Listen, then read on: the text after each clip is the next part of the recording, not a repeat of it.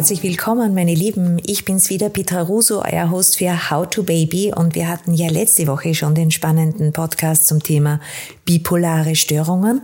Und ich habe euch versprochen, wir setzen fort, äh, wie Kinder die Bipolarität eines Elternteils äh, so erleben, aus welcher Sicht sie sind, beziehungsweise ob sie selbst an Anlagen haben und ab wann man überhaupt bipolare Störungen äh, diagnostizieren kann, wann die ersten möglichen äh, Untersuchungen stattfinden bei den Kleinsten und Kleinen. Äh, ich bin wieder zu Gast bei Herrn Universitätsprofessor Primarius Dr. Christian Simhandel. Er hat dieses große Bipolar-Forschungszentrum schon seit Jahrzehnten, ist er in der Forschung auch international und äh, er wird heute mit uns darüber sprechen, wie es sich so anfühlt, wenn Papa eine Meise hat. Hallo, herzlich willkommen, lieber Herr Professor. Grüß Gott, schön, dass Sie da sind. Danke, dass wir zu Gast sein dürfen. Ich habe es anmoderiert, Herr Professor Simhandel. Wir haben äh, doch auch äh, das Erlebnisbild der Kinder und Kleinen, die einen oder zwei bipolar beeinträchtigte Elternteile haben. Wie nehmen die diese Bilder wahr? Kinder sind natürlich konsterniert. Die sind verwirrt und können mitunter nicht gut damit umgehen. Äh, wenn die Mutter zum Beispiel, wenn Sie sich vorstellen, die geliebte Mutter auf einmal ruhelos herumläuft und äh, nie Ruhe ausstrahlen kann, weil sie getrieben manisch oder getrieben depressiv ist äh, und nie ruhig sitzen kann, so spürt das das Kind natürlich. Das heißt, die Unruhe ist für ein Kind relativ schnell und leicht spürbar. Bei Manien kann es auch leider zu Streitgesprächen kommen im Elternhaus. Und ähm, Streitgespräche ist hinlänglich bekannt, wie das auf Kinder, auf kleine Kinder oder auch auf junge Kinder wirkt. Äh, das ist auch irritierend. Kinder äh, neigen ja leider dazu zu glauben, sie sind schuld daran. Und das ist fatal. Äh, daher äh, ist es ganz wichtig, dass äh, Mütter oder Väter lernen, dass es natürlich Kinder beeinflusst und dass es nicht geht, zu sagen, ich halte mich eh zurück oder meinem Kind, mein Kind merkt das nicht, da kann ich mich eh zurücknehmen. Kinder sind da sensibel und spüren sofort diese Unruhe, und, oder wenn, wenn es laute Worte gibt. Äh, und bei der Depression ist dann eher das Problem, dass die Mutter sich zurückzieht und dass eine Unsicherheit transportiert wird. Und diese Unsicherheit ist dann für die Kinder natürlich auch zu spüren. Unter dem äh, Aspekt, wenn die Mama diese bipolare Störung hat und was ist, wenn der Papa sehr arbeitsam ist und eben Wochen, Monate lang äh, arbeitet, das ist ja quasi auch in unserer Zeit, in unserer Gesellschaft mehr oder weniger normal. Äh, es ist bei der Manie natürlich noch ein Stück stärker, ja. die Abwesenheit wenn der Vater dann manisch ist, äh, nicht, äh, keinen Schlaf hat, kein mhm. Schlafbedürfnis hat, dann zu Hause nicht stören will, daher nicht nach Hause kommt, unterwegs ist oder länger arbeitet, was auch immer er da macht, mhm. nicht präsent ist. Natürlich registrieren das Kinder, ob der Vater regelmäßig da ist und regelmäßig sich beschäftigt und auseinandersetzt oder ob der, der Vater ab und zu nur da ist beziehungsweise in der depressiven Phase dann irgendwo am Sofa liegt und äh, Richtig, äh, tagelang, wochenlang inaktiv. Die Inaktivität wird gespürt, dieses ja. Nicht-Reagieren. Und wenn man als wenn ein Kind sich annähert oder lächelt und da kein Lächeln zurückkommen kann. Der depressive Mensch tut sich etwas schwer mit Lächeln. Wenn es eine schwere Depression ist, geht das sehr schwer. Äh, bis zu einem gewissen Grad geht das natürlich noch. Aber ich sage immer, Kinder sind nicht dumm, die merken und spüren das alles. Das merken ja schon die ganz Kleinen, ja. also anhand der Mimik etc., das wissen wir, ja. gibt genügend Forschung. Aber was kann man denn tun? Was passiert denn mit diesen Kindern auf deren psychologischer Ebene? Äh, wie gesagt, die Verunsicherung einerseits. Äh, zweitens, wenn es um die Mütter geht und der Depression äh, geht es um die Bindung. Die Bindung kann nicht so sich entwickeln, kann nicht so wachsen, wie sie wachsen sollte, auch wenn sich die Mütter natürlich bemühen noch einmal, Kinder kann man nicht täuschen. Äh, ich habe das selbst erlebt von äh, Müttern, äh, die gesagt haben, dass beim ersten Kind sie wollen ohne Medikamente das versuchen, keine Antidepressiva, die gestillt haben und dann irgendwann einmal nach drei, vier Monaten gesagt haben, na, sie brauchen doch ein Antidepressivum, weil die Depression zu stark ist. Und dann äh, zwei Jahre später beim nächsten Kind dann gesagt haben, nein, ich nehme Medikamente, ich setze nicht ganz ab, das war zu schwierig, das war zu mühsam. Und beim zweiten Kind dann sehr wohl ihren Stimmungsstabilisierer und niedrig dosiert ein Antidepressivum genommen haben. Äh, und diese Dame, an die ich da jetzt denke, äh, hat mir dann quasi vorgeworfen, warum ich nicht mehr auf sie eingeredet habe, dass sie die Medikamente nehmen soll, wenn sie eben selbst merkt, sie hat eine unterschiedliche Bindung zu diesen zwei Kindern Kindern, äh, die sie beide gleich liebt. Aber, aber es gibt eben die Unterschiede und sie spürt das, dass auch das Kind zu ihr anders ist wie das zweite Kind. Äh, bei der Familie, der Vater hat da immer mitgemacht, war bei allen Sitzungen mit dabei und hat da sicherlich sehr, sehr viel Positives auch bewirkt. Und die Mutter war prinzipiell ja sehr, sehr positiv eingestellt. Aber man kann eine Depression nicht wegtäuschen. Depression ist nicht eine Laune, sondern ist eine Erkrankung und das soll man ernst nehmen. Da soll man sich selber auch ernst nehmen als Mensch. Äh, wenn man eine Erkrankung hat, dann soll man es behandeln und nicht äh, irgendwelche Ausreden suchen, warum man das nicht behandeln soll oder darf oder muss, weil es dann immer heißt, ja Medikamente und Stillen und das Baby genau. braucht keine Medikamente. Ja, das wissen wir auch, dass Babys die Medikamente nicht brauchen. Nur es geht darum, dass die Mütter auch äh, im Kontakt bleiben können, dass die Bindungsmöglichkeit sich normal entwickelt und dass das Sozialverhalten halbwegs normal äh, bleibt.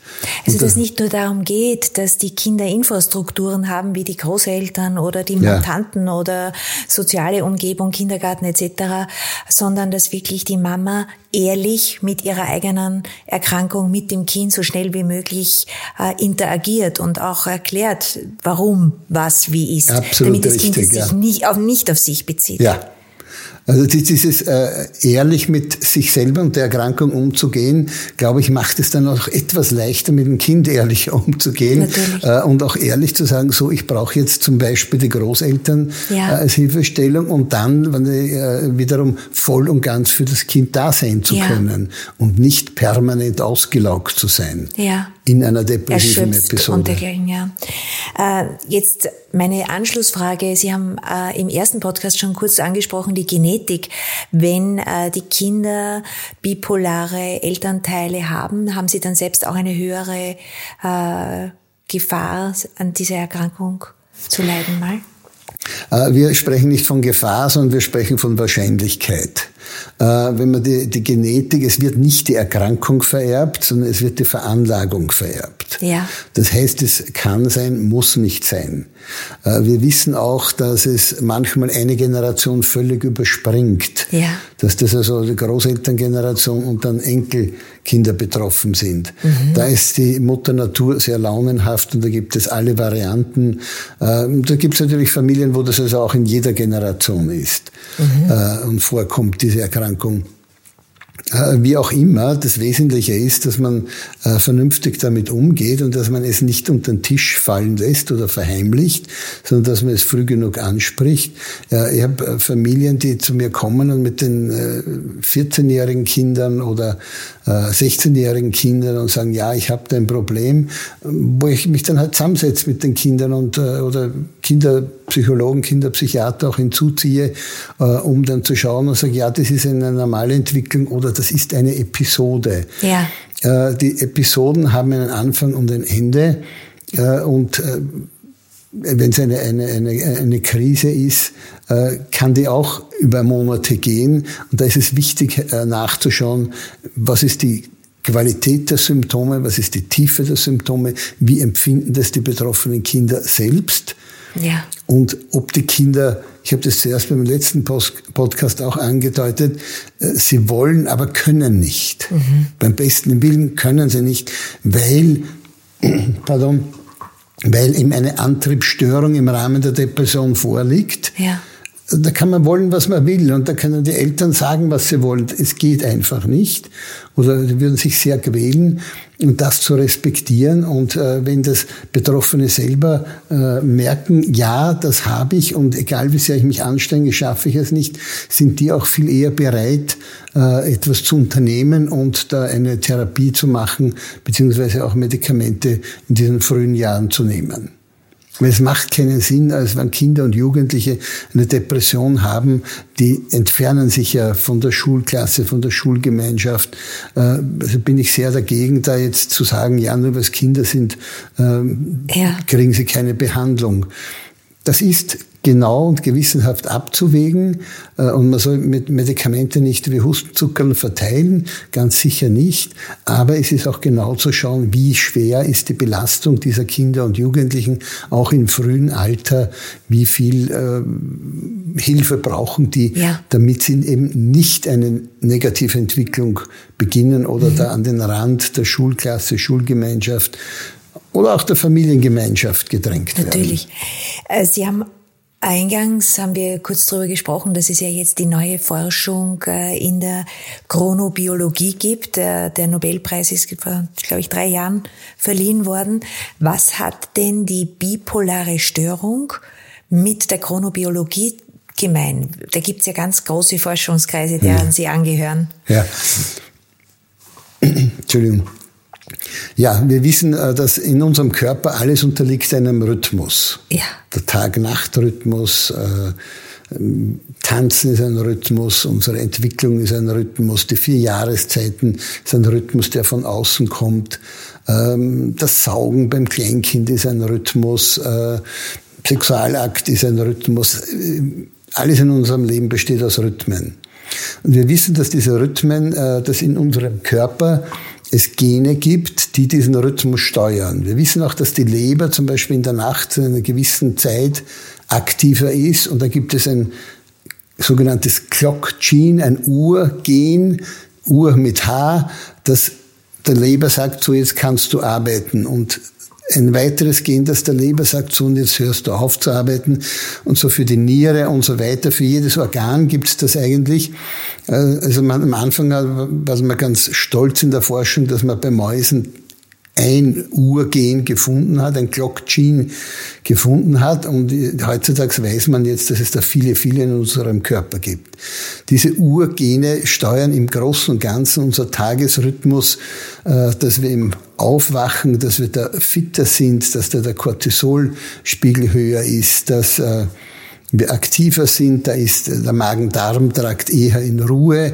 Äh, wir wissen, dass es dann zum Mittag so um 15 Uhr herum eine gewisse Tief gibt, dass da weniger Energie ist, weniger Cortisol, weniger Körpertemperatur, also alles, auch die Körpertemperatur, die Leukozytenanzahl, das sind die weißen Blutkörperchen, alle unterliegen diesem Rhythmus, diesem mhm. Biorhythmus.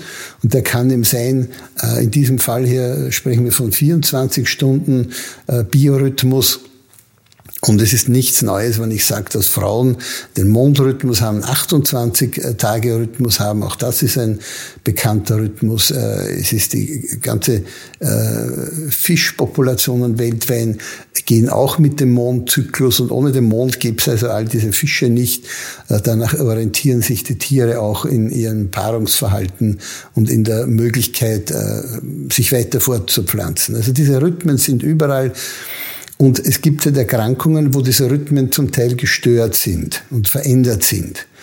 Ja, wir sagen immer, dass bei der Depression äh, im Vergleich zum normalen Umweltrhythmus, Tag-Nacht-Rhythmus, alles langsamer ist, alles verlangsamt ist. Das Denken ist verlangsamt, die Konzentration ist schwächer, äh, die Energie, der Energiehaushalt ist langsamer. Äh, wir brauchen für alle Dinge länger und können nicht den Alltag so schnell erledigen, äh, wie wir es gewohnt sind. Und bei der Manie ist dieser Rhythmus, dieser innere Biorhythmus beschleunigt. Wir brauchen weniger Schlaf, wir, wir denken schneller, agieren schneller, assoziieren schneller. Da ist alles beschleunigt. Und es geht eben darum, dass diese Rhythmen äh, wieder synchronisiert werden, dass wir wieder die gleiche, halbwegs die gleiche, eine ähnliche Geschwindigkeit bekommen wie der Umweltrhythmus. Der bleibt gleich, das Tag-Nacht-Rhythmus, da werden wir nicht gefragt, der passiert. Und äh, es gibt natürlich viele, die dann die sogenannte Herbst-Winter-Depression kennen. Und im Herbst äh, der Winterschlaf, alles langsamer, alles äh, behäbiger, alles mühsamer wird, weniger Dinge neu, weniger Dinge neu begonnen werden, äh, weniger Kredite abgeschlossen werden, äh, man traut sich weniger. Äh, und dann im Frühjahr wird es wieder anders. Oftmals wird vergessen, äh, dass äh, dass es beim vielen Menschen auch umgekehrt ist, dass die im Frühjahr die Depression haben und im Herbst äh, besser unterwegs sind. Beides gibt es, äh, aber die Herbst-Winter-Depression ist halt die bekanntere und die berühmtere. Äh, und es geht darum, diese Rhythmen wiederum zu synchronisieren eben. Und wir wissen, dass diese Veränderungen etwas mit der Lichtintensität zu tun haben. Und es geht nicht um das UV-Licht im, im Fitnessstudio, sondern es geht um dieses biologische aktive Licht der Sonne, und es gibt so Lichtlampen, die man verwenden kann. Da sind die ungesunden Lichtwellen abgeschnitten, die zu hohen und die zu niedrigen. Und da kann man zum Beispiel auch eine Depression stabilisieren. Bei einigen funktioniert das sehr gut. Vor allem, wenn es sich um diese Herbst-Winter-Depression handelt, da ist das wirklich eine die sinnvollste und einfachste Methode zu behandeln. Äh, es hat noch viele, Lichttherapie hat noch viele andere positive Wirkungen. Äh, die sind heute nicht unser Thema. Äh, es geht wie immer darum, um diesen Rhythmus zu stabilisieren. Mit der Lichtlampe versucht man in diesen Tag-Nacht-Rhythmus sozusagen hineinzufunken. Es gibt dann auch andere Methoden, andere Vorgangsweisen aus der sogenannten Rhythmustherapie. Ja.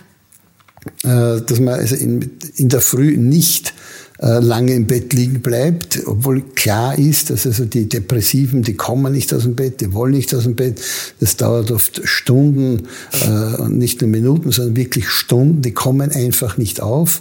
Und die Rhythmustherapie schlägt vor, eben dieses Aufwachen, Aufstehen, Bewegung, äh, nur sieben, acht Minuten einfache Gymnastik, Stretching-Übungen, so dass Herz, Kreislauf, Gehirn durchblutet wird.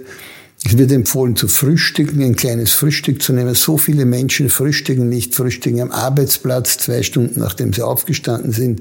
Das ist für unseren Tag-Nacht-Rhythmus nicht so hilfreich, sondern eine Kleinigkeit, äh, etwas trinken, völlig egal, ob äh, Kaffee, Tee, Kakao, äh, was auch immer, trinken und eine Kleinigkeit essen, und sei es ein Keks, weil damit das gesamte Innenleben, die inneren Organe sozusagen eingeschaltet werden, angeregt werden.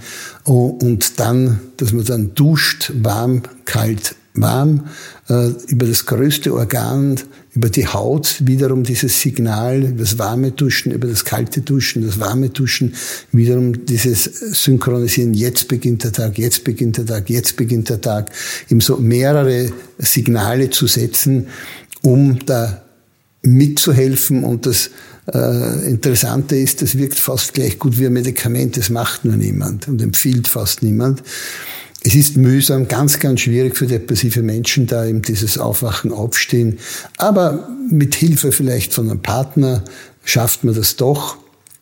Und das Interessante ist, wenn man das nicht aufgibt, es schützt auch vom Wiederauftreten von Depressionen. Sie haben, Sie haben jetzt, Entschuldigung, Herr Professor, jetzt hole ich Sie wieder rein. jetzt äh, sind wir in der Zeit und in der Rhythmik und dergleichen äh, drinnen, aber Sie haben äh, mir versprochen, wir sprechen ja über die ganz Kleinen, die eventuell dann Anlagen haben. Und wenn, meine Frage ist, ich weiß nicht, ob die jetzt hier gestellt werden darf, aber ich stelle sie einfach, kann der, der Geburtszeitpunkt eines Menschen auch ausschlaggebend sein auf seine äh, späteren doch Möglichkeiten oder Anlagen für psychische, vor allem eben bipolare ja. Störungskreise. Ja, ich bin da, wie Sie angedeutet haben, in so einer Arbeitsgruppe, in einer internationalen.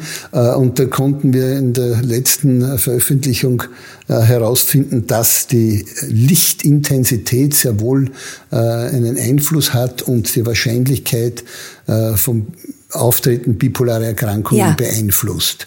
Äh, das ist eine Arbeitsgruppe, die also über beide Hemisphären sich erstreckt und alle Breitengrade abdeckt. Und da kann man sehr wohl sehen, dass die Lichtintensität äh, einen Einfluss hat von, zum Zeitpunkt äh, der Geburt. Also das Licht spielt in unserem Leben eine große Rolle, manchmal vielleicht viel mehr, als wir also es uns wünschen. Und als wir das, hier, wo wir leben, uns wünschen. Ja. Aber wie ist es jetzt in Afrika zum Beispiel? Sind dann, äh, weil dort ist doch die Sonne sehr intensiv, sehr lange und sehr äh, von den Jahreszeiten unbeeindruckt manchmal. Äh, merkt man dann, dass diese, oder gibt es noch keine Untersuchungen, weil einfach das generell ein Kontinent ist, wo die Forschung jetzt erst äh, wirklich nein, nein, es losgetreten gibt, ist? Von der Weltgesundheitsorganisation gibt es diese Untersuchungen schon seit langem, okay. äh, wo es weltweit Schizophrenie gibt, auch in Afrika. Äh, ich habe selbst in Ruanda mich unterhalten und auch in Südafrika. Äh, Südafrika ist äh, vom Auftreten der Erkrankungen, Erkrankungsbilder eigentlich gleich häufig wie bei uns. Wir sind ja auch genauso viele Europäer dort dann angesiedelt, schon seit Jahrzehnten, kann ja. man sagen. Ist ein bisschen ein anderes. Aber worum es mir geht, ist schon wieder diese bipolare äh, Störung. Äh, schon auch von den schon? bipolaren Erkrankungen. Ich habe dort in Südafrika referieren dürfen und habe da eben diskutiert. Und die haben das genauso häufig wie bei uns, nur halt in die, in die Jahreszeiten umgekehrt. Mhm. Selbstverständlicherweise. Ja. Und wie sieht es ganz oben im Norden aus? Ganz oben im Norden sind die Menschen viel empfindlicher. Dort gibt es schon seit Jahrzehnten diese dieses biologisch aktive Licht in, an den Arbeitsplätzen, genau. in den Büros, in, ja um da entgegenzuwirken. Wie ein Medikament wird das verschrieben. Ja, äh, na, die Büros haben das und ja. man arbeitet gar nicht bei, bei, bei, Arbeitgebern, wo das nicht automatisch drinnen mhm. ist. Mhm. Äh, das wäre absolut sinnvoll, das auch ähm, hier bei uns zu machen, ja. weil dieses Licht ist ein, zwar ein kälteres Licht, diese äh, Lichtlampen, aber man konzentriert sich auch besser mhm. und hält, kann die Konzentration länger halten. Das ist also ein weiterer Effekt dieses Und dann auch die Stimmung natürlich. Und damit ja. die Stimmung, ja. Ja.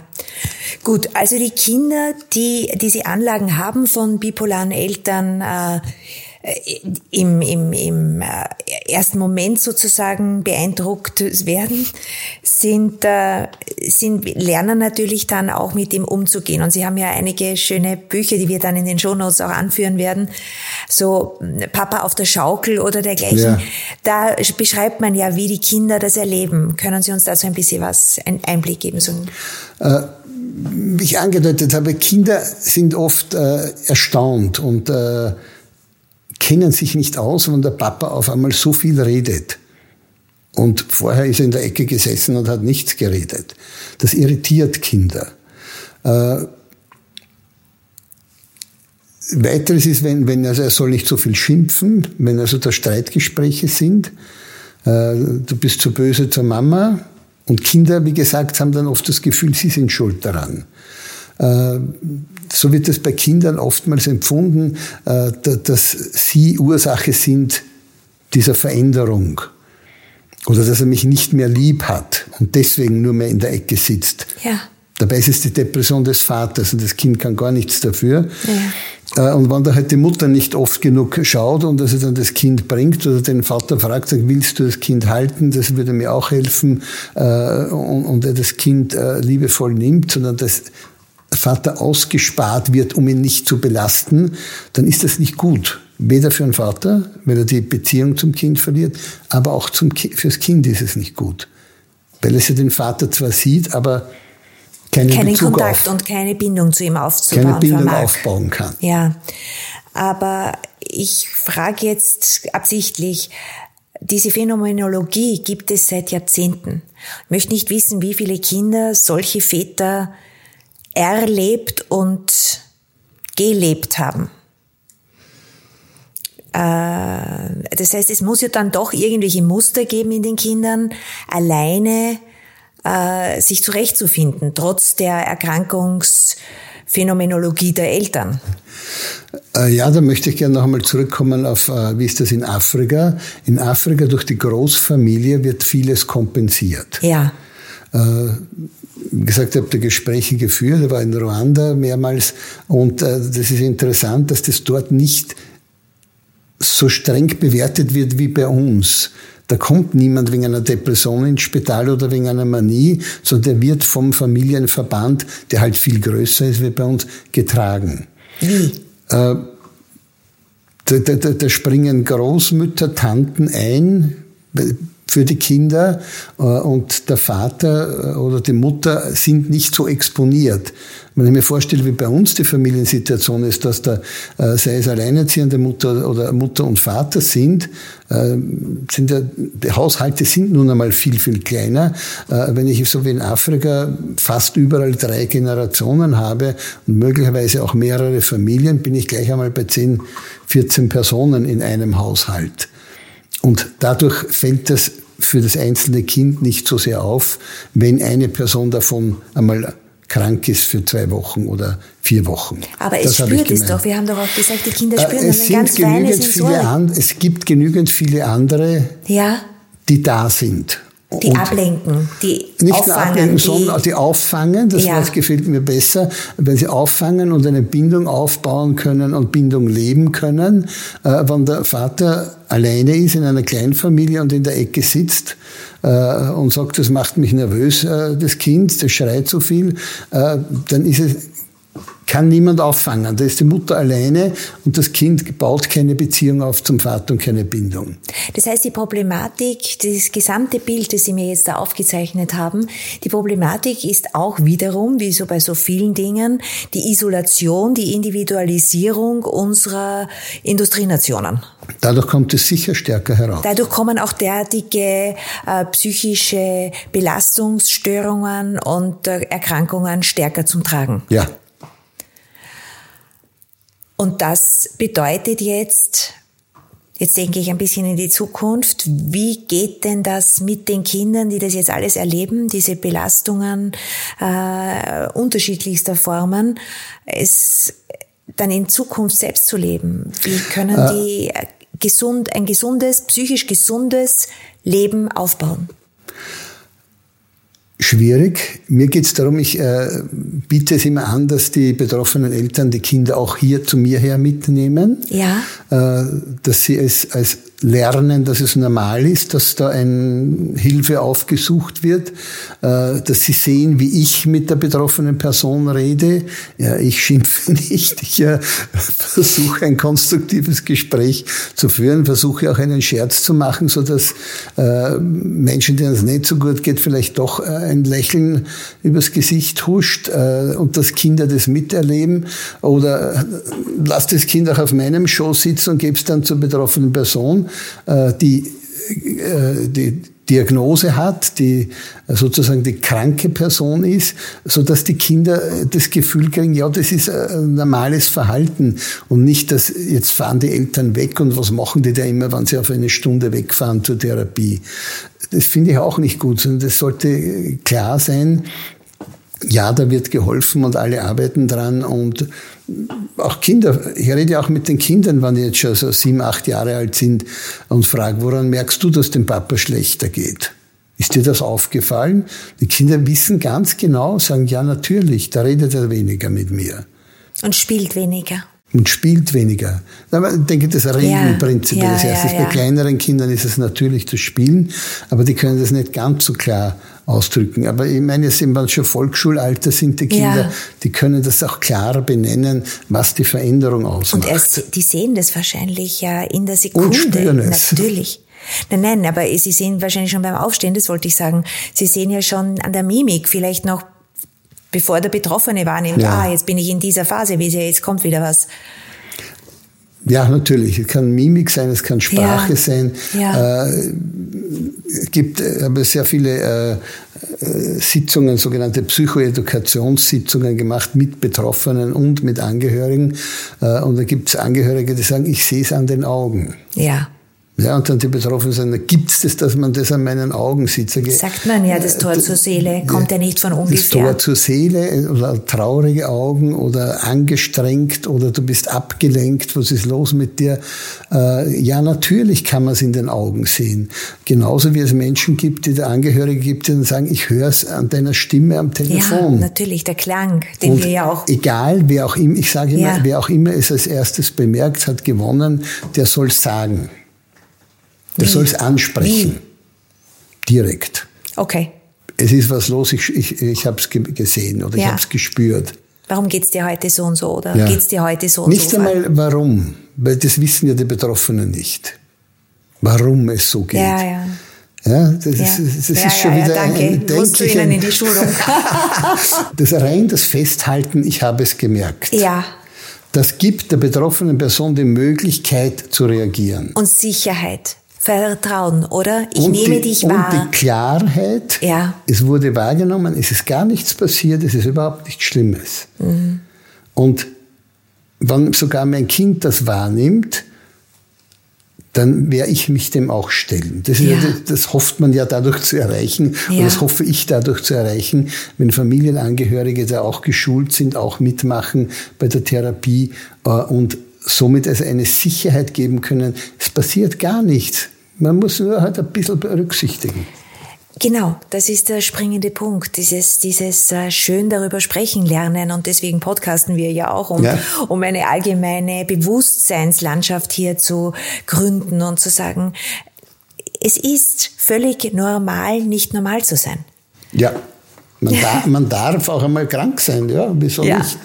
Ja. Äh, mein erster Chef hat gesagt, der Person ist der Schnupfen der Seele. Was er damit gemeint hat, ja. ja, das ist häufig, weit häufiger, ja. als es uns lieb ist.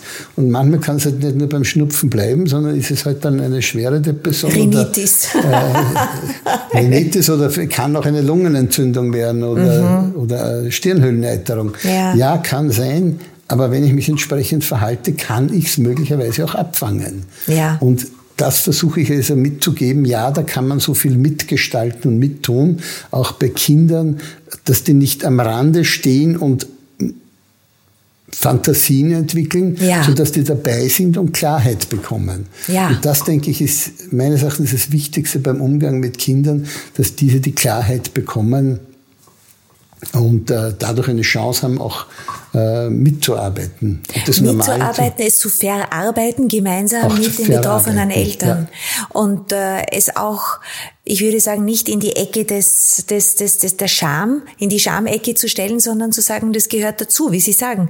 Weil jeder sagt, meine Mama hat sich den Fuß gebrochen. Ja. Ja, ganz normal. Und äh, wenn die Seele gebrochen ist, dass wir dann halt auch schön langsam. Äh, es heißt ja auch in unserem Sprachgebrauch, ich habe einen Gipshaxen und nicht ich bin ein Gipshaxen. Genau. Ich aber, habe eine Depression, aber ich bin sie nicht. Ja. ja. Und das ist wichtig, das auch äh, von Anfang an mitzugeben und ja. Äh, bewusst zu machen. Ja. ja. Auch ein, ein, interessantes Bild, das Sie wieder in mir initiieren, Herr Professor, dieser, diese Gipsseele. Gips muss wieder weg, ja. Gehört wieder weg und äh, Gips ist also insofern auch ein schönes Beispiel. Selbst wenn der Gips weg ist, heißt das nicht, dass man wieder so laufen kann wie früher. Ja. Es, es bedarf doch einer Zeit, äh, möglicherweise ein, zwei Monaten, um wieder zu trainieren, um wieder die Muskulatur aufzutrainieren. Rehabilitieren. Um ja. Re rehabilitieren, zurückzuführen, ja. um wieder diese Sicherheit zu haben, die man vorher gehabt hat. Ja. Und das ist gerade bei einem Beinbruch, wo also die Muskulatur ruhig gestellt wird, äh, heutzutage sehen wir so kurz wie möglich, äh, drei bis sechs Wochen und dann halt diese äh, Physiotherapie, um wiederum hinzukommen äh, zu dem Zustand, wie man früher war, um diese Sicherheit zu haben. Und diese Sicherheit in der Seele ist genauso, wollen Sie damit auch ja. sagen. Es geht darum, wer eingibst, besser dann eben Menschen wie Sie und die halt dann auch die weiteren Schritte planen, wo man dann weiß, okay, das ist so äh, und das habe ich zu erwarten. Für mich ist ganz wichtig, äh, eben nicht nur das Medikament zu geben, wo ich äh, relativ gut weiß, dass das besser wird, sondern auch dann weiter um zu schauen, äh, weiterhin zu schauen, was für Schritte sind weit über die Medikamente hinaus noch zu tun, was ist zu beachten, was ist zu besprechen, äh, was kann ich tun, für mich ist also von Anfang an immer die Rückfallsverhütung sofort mit ja, dabei. Ja. Das zu lernen, äh, nämlich selber auf sich zu achten, was sind meine Symptome, damit ich sie in Zukunft sofort wiedererkenne, falls ein Rückfall sich bemerkbar macht. Ja. Und dass jeder soll wissen, was hilft mir, welche Medikation hilft mir, ähm, hilft mir ein Wochenende in der Therme oder ist es völlig unzureichend. Oder alleine sein, aber auch Oder bewusstes alleine sein. Alleine sein. Ja. Viele Menschen sagen dann, ja, dann muss ich rausgehen zwei Stunden und wieder äh, mich besser spüren. Ja, das, jeder soll wissen, was ihm hilft. Aber dem Kind eben erklären, ich brauche jetzt zwei Stunden für mich. Ja, zum Beispiel. Wenn es schon ja. geht, ja, also wenn es, ja. Und wenn sie ganz klein sind, dass man eben versucht, Infrastruktur zu bekommen. Ja. Ist eigentlich irgendwie für mich langweilig, weil in jedem Podcast kommt die gleiche Konklusion. Ja, ähm, ja das Menschsein hat sich nicht so viel verändert seit ja. Jahrtausenden. Natürlich hat sich's verändert. die Kommunikation diese, hat sich verändert. Die, die, und wir stigmatisieren halt heute. Oder wir sind auch versucht, wie Sie eingangs gesagt haben, Dr. Google zu befragen, Selbstdiagnosen zu machen, Selbstbehandlungen zu machen und äh, dann zu glauben, okay, das schaffe ich schon alleine. Diese über, über, über äh, perfektionistische ja. Gesellschaft, die, glaube ich, macht es schwer, einfach zu sagen, ich kann jetzt nicht mehr, ich brauche jetzt jemanden, der ja. mir dahin daraus hilft. Ja. Ja, das ist eine, eine gute Anleitung für die Kleinsten. Und ähm, ja, die eine Frage, die ich schon noch habe, ist, wenn jetzt die ganz kleinen Kinder im Kindergarten äh, Eltern haben, die diese Erkrankung in sich haben, wie kommuniziert man das mit den Stellen, Kindergarten, Schule etc.? Soll man das vorher schon sagen oder soll man das eher? Äh, ich denke, das hängt von der Situation ab. Es gibt äh, natürlich ja. Kindergartenpädagoginnen, die wunderbar damit umgehen können. Das ja. ist aber nicht überall so. Ja. Und ich denke, da soll äh, man sehr wohl, äh, wenn man eine gute Basis hat, kann man ja sagen, manchmal bin ich nicht so kommunikativ, wenn ich äh, depressiv bin, zum Beispiel, dann bitte nicht böse sein, ich weiß, dass das an mir liegt. Andererseits ist es auch wichtig, dass wenn jemand manisch ist und da äh, dauernd redet und dauernd sich einmischt, äh, auch da äh, für Kindergartenpädagogen zu sagen, so halt, stopp, hier ist die Grenze. Das kann ja auch sein, dass die Manie, dass die dann alles Mögliche arrangieren im Kindergarten und da Festivitäten machen. Äh, Kindergartenfeste ausstatten und so weiter. Ja, ja das genau, das meine ich ja. Äh, dass da halt der Partner sagt, halt, das ist ein Thema bei uns, bitte aufpassen äh, und dann nicht äh, auch wenn es angenehm ist für den Kindergarten, dass da jemand ist, der jetzt ich alles macht. sagen, ja. Ein paar ja. Maniker sind nicht so ja. schlecht, in der, sonst bellet sich vielleicht. Genau das meine ich. Diese Maniker sind ja angenehm, die unterhalten, ja. das, da ist nehmen es kurzweilig, ja. nehmen Arbeit ab, arrangieren. Äh, möglicherweise sitzt man dann äh, alleine auf dem Fest. Also, äh, und es ist, denke ich, nicht fair, das auszunützen, sondern wenn man schon das Gefühl hat, äh, dann sollte man da auch äh, dankend äh, ablehnen können beziehungsweise lenken. Ja. Wollte ich gerade ja. sagen, äh, dabei sein ja. und äh, das, das äh, mitgestalten und nicht einfach so abgeben. Das, äh, das wäre wichtig. Äh, Im Kindergarten, denke ich, da, da, muss man wirklich die Situation äh, von dieser Familie beachten und besprechen, ob das jetzt Sinn macht dort. Es geht ja. man muss das ja nicht hinausposaunen, ja. geht nicht alle was an, aber wenn es sinnvoll erscheint, dann ja, dann auf jeden Fall. Mhm. Gut, wenn wir jetzt davon ausgehen, dass die psychischen Erkrankungen, Herr Professor, äh, immer weiter um sich greifen, äh, die Grund Nummer eins Krankheit in den nächsten Jahren und Jahrzehnten wird und auch nach der Pandemie immer mehr Medien schreien, die Kinder sind die Betroffenen und die haben natürlich jetzt alle möglichen psychischen Beeinträchtigungen durch die Krisen, die wir alle mitleben. Ähm, wie kann man denn dann, haben Sie da schon eine ungefähre Vorstellung mit den bipolaren Störungen vorausrechnen? Also, werden die äh, steigen? Ich habe es während der Pandemie erlebt, dass Menschen, mit denen die sehr stabil waren, schon über Jahre stabil waren, durch den Wegfall der Struktur in der Pandemie ja. äh, wieder dekompensiert sind und wieder depressiv geworden sind. Ja. Äh, und andererseits gab es Menschen, Depressive, die gesagt haben, ich bin froh, wenn ich zu Hause sitzen kann und zu Hause arbeiten kann, da kann ich mir die Zeit besser einteilen. Mhm. Äh, also es gibt wie immer im Leben solche und solche. Und da geht es wieder darum, sich das anzuschauen, was für ein Menschentyp ist das? Fühlt sich dieser Mensch geborgener zu Hause, wenn er nicht den Chef immer begrüßen muss und sich die äh, Witze der anderen anhören muss, die er nicht lustig findet oder sie nicht lustig findet und macht die Arbeit zu Hause schön äh, in Ruhe und kann sich selber einteilen, äh, dann sollte man das am Arbeitsplatz kommunizieren und sagen, ich äh, würde das äh, bevorzugen. Ich habe derzeit eine Dame, äh, die wegen der Manie, also dann die zu aktiv war, wo es geheißen hat, die, sie muss zu Hause arbeiten, die will das aber nicht, die will nicht nur zu Hause arbeiten. Äh, und da wäre es also schon hilfreich und sinnvoll, da wieder ein, ein Arrangement zu treffen, dass sie zumindest zwei Tage in ja. der Woche am Arbeitsplatz erscheint. Ja. Da tut sich derzeit in unserer Gesellschaft und in der Arbeitswelt so viel. Mhm.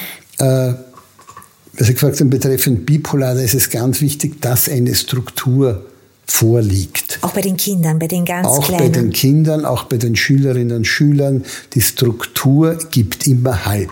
Haben Sie auch Kindergartenkinder, die schon bipolare Störungen äh, diagnostiziert bekommen haben? Ähm, nicht, dass ich nicht. wüsste aus der Literatur und äh, ich habe früher sehr viele Untersuchungen äh, gemacht, Interviews mit Betroffenen gemacht. Das geht schon zurück teilweise ins sechste Lebensjahr. Ja. Dass da die ersten depressiven Episoden sind. Also mit Schuleintritt. Schuleintritt, rund um, dass da also wirklich Phasen sind, wo es ganz kompliziert ist mit den Kindern, wo man nicht weiß, was los ist, dass sie sich zurückziehen, alles ablehnen, möglicherweise auch sehr gereizt sind. Das ist das Dysphorische. Wir haben für alles Fachausdrücke natürlich. Dysphorisch gereizt ist auch so eine Stimmungsqualität, die neben Manie und Depression äh, dazugehört. Okay. Also diese Gereiztheit ohne ersichtlichen Grund ohne nachvollziehbaren Grund ist auch etwas, was da bei, bei Kindern und Jugendlichen möglicherweise eine Rolle spielen kann. Eine Struktur, da gilt wiederum, zu viel Struktur engt uns ein. Ja. Äh, Im Rahmen der Psychoedukation lernen Betroffene im, zusammen mit den Angehörigen, welche Struktur gibt mir Halt. Welche, welche Struktur ist so von mir gewählt, dass ich mich anlehnen kann, dass ich nicht in eine Manie rutsche und welche Struktur ist so von mir gewählt, dass ich nicht in eine Depression abgleite. Kann man das? Ja, das, das ist für mich psychotherapeutisches Arbeiten mit Bipolaren, ja. die, diese Psychoedukation. Also durch Befragungen, wie ist Ihr... Wie leben Sie, wie ja. wollen Sie leben, warum schaffen Sie es nicht? Möglicherweise gibt es aus, von früher her äh, Mechanismen, die das immer wieder verhindern. Da muss ich auch äh, zurückgehen äh, ein bisschen. Aber diese Struktur, sich selber aufzubauen, ein erfülltes Leben zu gestalten und wie kann ich das machen, was brauche ich dafür, brauche ich andere dafür, schaffe ich alles alleine, das zu bearbeiten und diese Struktur, wie Sie gesagt haben, Kinder, die in Gefahr sind, versuchen denen eine Struktur anzubieten. Mhm. Und Kinder können dann sehr schön in einer Struktur natürlich auch gedeihen oder nicht gedeihen. Und dafür ein offenes Auge und offene Ohren zu haben, äh, wie entwickeln sich die Kinder und äh, noch einmal, bipolar ist kein Grund, nicht Kinder zu kriegen. Ja. Das überhaupt nicht. Äh, und mit einer entsprechenden Struktur, da denke ich, ist eine gute Struktur wichtig und stützend, damit das nicht zum Tragen und nicht zum Ausbruch kommt. Und dann kann man eben mit den Kindern allenthalben im offenen Dialog sagen, jetzt kommt vielleicht wieder eine Phase, vielleicht kann es sein, dass du den Papa wieder auf der Schaukel findest. Ja. ja. Dieses Beispiel äh, mit Schaukel ist, denke ich, sehr gut. Ja, schön. Und es gibt dann halt auch äh, Bücher mit Tieren, äh, die halt dann irgendetwas verkörpern, das Hoch oder das Tief oder die, die eine Katze. Katze. die andere Katze. Ja. Das ist dann wichtig, je nachdem, was passt. Wenn Kinder zu Hause eine Katze haben, oder einen Hund haben, dann kann man das alles natürlich einbauen. Wir versuchen den Kindern in verständlicher Art und Weise näher zu bringen. Und mehr Verständnis auch. Ja. Und mehr Normalität. Ja. Weil das ist ja alles nur von uns behaftet. Wir haben die Bedenken, dass Kinder ja. das nicht verstehen genau. und daher sagen wir es den genau. Kindern nicht. Ja. Und äh, glaub, wir glauben als Erwachsene, dass Kinder da überlastet sind. Aber Nein, dabei sind sie es gar Kinder nicht. Kinder sind überlastet durchs Schweigen und ja, durch die Unklarheit. Danke, das sind diese besten Worte, und die wir immer wieder Da geht es darum, ja. Äh, das heißt ja nicht, ich kann auch nicht bieten, was ist, wie sagt man das, sondern beginnen zu reden. Und dem Kind, auch wenn Fehler passieren in, auch wenn im Fehler Dialog, passieren, ja. dann kann man ja darauf reagieren, auf die eigenen Fehler. Ja. Wenn man dem Kind in die Augen schaut und äh, zuschaut, wie es ins Gesicht schaut, wie es reagiert, kann ich ja mein Gespräch auch steuern und äh, dementsprechend äh, ausrichten. Das Wichtige ist, in, in den Dialog äh, einzutreten und sei es wieder einzutreten, auch wenn das schon einmal unterbrochen worden ist. Es, es gibt immer Gelegenheiten, wieder einzutreten. Ich darf zusammenfassen, lieber Herr Professor Simhandel. Also wir haben weltweit äh, die Thematik bipolare Störungen man kann sagen, bei den Kleinen ab dem circa sechsten Geburtstag können die ersten, können die ersten äh, Symptome auftreten. Äh, wir haben nichtsdestotrotz wahrscheinlich aufgrund der äh, Welt, wie sie sich weiterentwickelt, doch eine Zunahme an egal welchen psychischen Erkrankungen. Kann auch sein, dass die bipolaren Störungen zunehmen werden. Äh, es geht nur darum, wie wir sie behandeln lassen, dass wir sie behandeln lassen und vor allem, dass wir offen darüber sprechen und uns auch zugestehen, Hilfe zu bekommen. Und ganz, ganz wichtig, nicht alleine irgendeine Diagnostik in irgendwelchen Selbsttests im Internet zu suchen und die Therapien wirklich mit dem Arzt abstimmen und nicht selbst rauf, runter absetzen, ja. andere Depressive und, und irgendwelche anderen Ärzte fragen. Es gibt ja alle möglichen äh, Phänomenologien dieser, dieser Patientengruppen, die dann eben versuchen, selbst Herr über ihre Lage zu sein. Bitte. Ja, es ist ganz wichtig, dass man nicht äh, Doktor-Shopping macht und genau. überall sich dort das äh, anhört, was man hören möchte. Ja. Und wenn man nicht sagt, dass man ein Stimmungshoch gehabt hat, dann ist es völlig richtig, wenn der Arzt sagt, na, Sie brauchen keinen Stimmungsstabilisierer. Ja. ja. Das heißt, der Arzt lebt auch davon, welche Information Natürlich. gegeben worden ja. ist. Äh, und ja, wir Menschen neigen dazu, dass wir schon gern das sagen, was wir dann vom anderen wieder hören Natürlich. wollen. Natürlich. Und wir suchen so lange den Arzt, der ja. uns dann bestätigt, was wir hören wollen. Genau das meine ich, ja. Also und das auch mit den Kindern. Also es ist ja. schon wichtig, dass Eltern den Mut haben, zum einen selbst ihren Kindern zu sagen, so und so ist es, äh, das ist in unserer Familie, das war's, gab's schon einmal oder nicht oder da gab's auch ganz, man kann ja auch Geschichten erzählen, wer ja. aller, wer berühmter und dergleichen. Kinder mögen das ja sehr auch, Vergleiche, Bilder und neue Welten kennenzulernen. Ja. Ich glaube, es gibt auch niemanden toleranteren, oder? Als Kinder, die wirklich alles Absolut, ja. Zu verstehen versuchen, zumindest im Gegensatz zu uns. Ja, egal was ihr euch mitgenommen habt, meine lieben Zuhörerinnen und Zuhörer, es geht um Chronobiologie, das ist schon eine große Auswirkung hat, ob wir äh, in der Sonne geboren wurden, respektive in der Sonne leben, ob wir Jahreszeiten äh, durchleben. Und die einen tun sich leichter, die anderen schwerer. Fest steht, man ist nicht alleine und man kann fragen. Und der Herr Professor Simhandel hat uns sehr, sehr gut mitgegeben. Es geht um Gesundheitskompetenzen mhm. und da gehört auch das Wissen rund um diese psychischen äh, Erkrankungen respektive psychischen Herausforderungen. Und je mehr man sich darüber informiert und in sich hineinzuspüren wagt, umso schneller kommt es dann natürlich auch zu einem halbwegs äh, gediegenen Lebensstil, der nicht nur von Manien, wie ich ihn oft bei mir feststelle, getragen ist. Ich sage danke. Danke für unser Gespräch, Herr Professor Simon. Ich danke ich auch recht herzlich. Danke sehr. Okay. Ich werde Ihr Buch, das Sie geschrieben haben, im Springer Verlag, ist schon einige Jahre her, aber mhm. äh, nichtsdestotrotz sehr aufschlussreich und äh, auch meines Erachtens nach State of the Art und auch alle anderen Literaturbeispiele, die Sie mir da mitgegeben haben. Danke dafür. Wir werden das anführen mhm. für euch und wenn ihr Interesse an diesem Thema habt, schreibt uns unter howtobaby.info oder unter howtobabypodcast auf Instagram. Ich bin immer gerne bereit, euch weiter zu empfehlen beziehungsweise äh, in den Dialog zu treten. Ich denke, wenn man über etwas spricht, dann geht es uns allen besser und äh, wünsche euch eine wunderschöne Zeit, einen wunderschönen Frühlingsbeginn. Alles, alles Liebe und äh, bis zum nächsten Mal. Ciao, ciao, eure Petra.